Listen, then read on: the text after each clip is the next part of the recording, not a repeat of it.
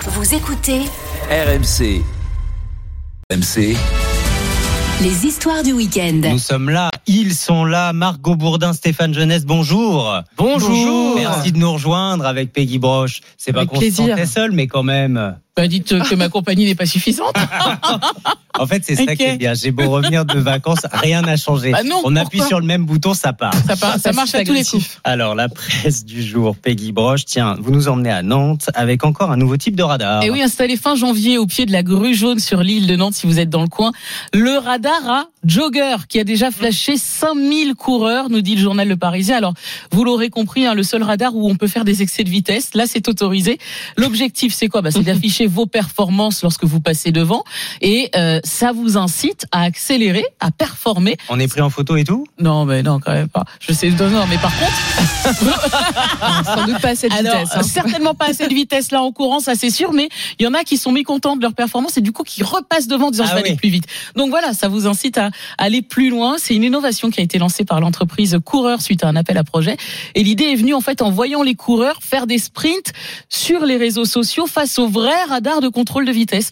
Alors du coup, euh, ça se déclenche à partir d'une certaine vitesse. hein. si on se balade tranquillement, évidemment, on sait bien qu'il se passera rien, mais Vous dès 8 risquez pas de kilo- le déclencher, vous. non, bah ça c'est sûr, vous non plus Mathieu, je vous, le- je vous l'assure.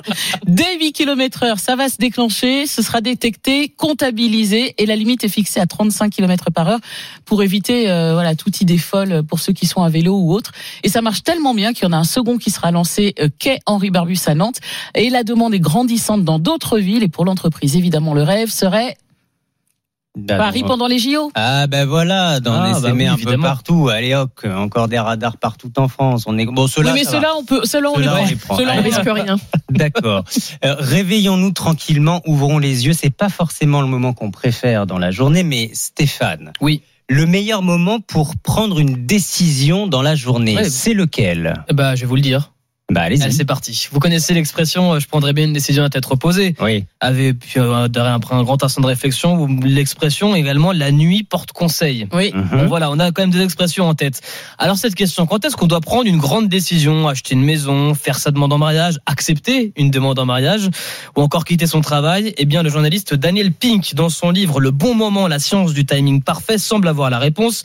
Et en fait, il a compilé plus de 500, euh, 700 études. Résultat, on prendrait nos meilleures décisions, ou du moins les moins pires, en début de journée et en Ah. fin de journée. Concrètement, très tôt le matin ou très tard le soir. Donc là, là, on est parfaitement dans les clous. S'il y a une décision à prendre, c'est maintenant. Donc vous qui nous écoutez, prenez votre décision maintenant.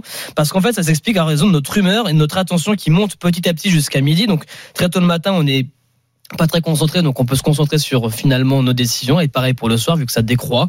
Et en tout cas, pas de décision le midi, hein, surtout pas malheureux. hein. Dans son livre, euh, notre auteur compare la période entre le repas de midi et le soir à un triangle des Bermudes, une zone dangereuse où il est plus difficile de réfléchir, d'analyser et de faire des choix justes. Bah oui, vaut Donc, mieux. résultat, Quand on a mangé une tartiflette. matin Voilà. et soir. Vaut mieux faire la sieste. Ça, nous sommes Ah, voilà. bien d'accord. Le soir, vous pouvez draguer aussi, mais si vous draguez, quand vous draguez, attention à votre niveau de français, Margot Bourdin.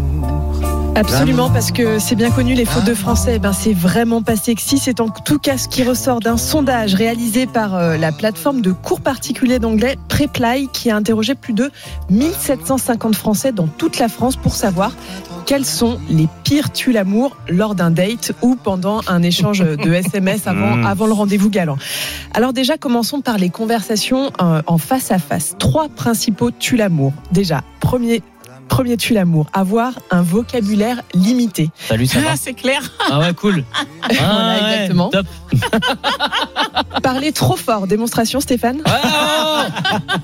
Ah, hier, hier, j'étais avec le copain. Oh, qu'est-ce qu'on arrive Voilà. Ou employer le verlan. On évite donc de dire que l'on est déter ce soir ou un pro de la guédra, n'est-ce pas Ah, Stéphane c'est relou. Voilà. Ça fait fuir votre potentiel futur partenaire. Et du côté des échanges par SMS ou par mail, eh bien là, sans surprise, ce sont les fautes d'orthographe qui arrivent en top de la liste des pires tue l'amour, Catastrophique. avant les fautes de grammaire et l'utilisation excessive d'abréviations. Salut, SLT, Ah oui. Oh là là. quoi de neuf Euh, Neuf écrit C'est- c'est, euh, ça hein. va avec le chiffre. Ouais, voilà.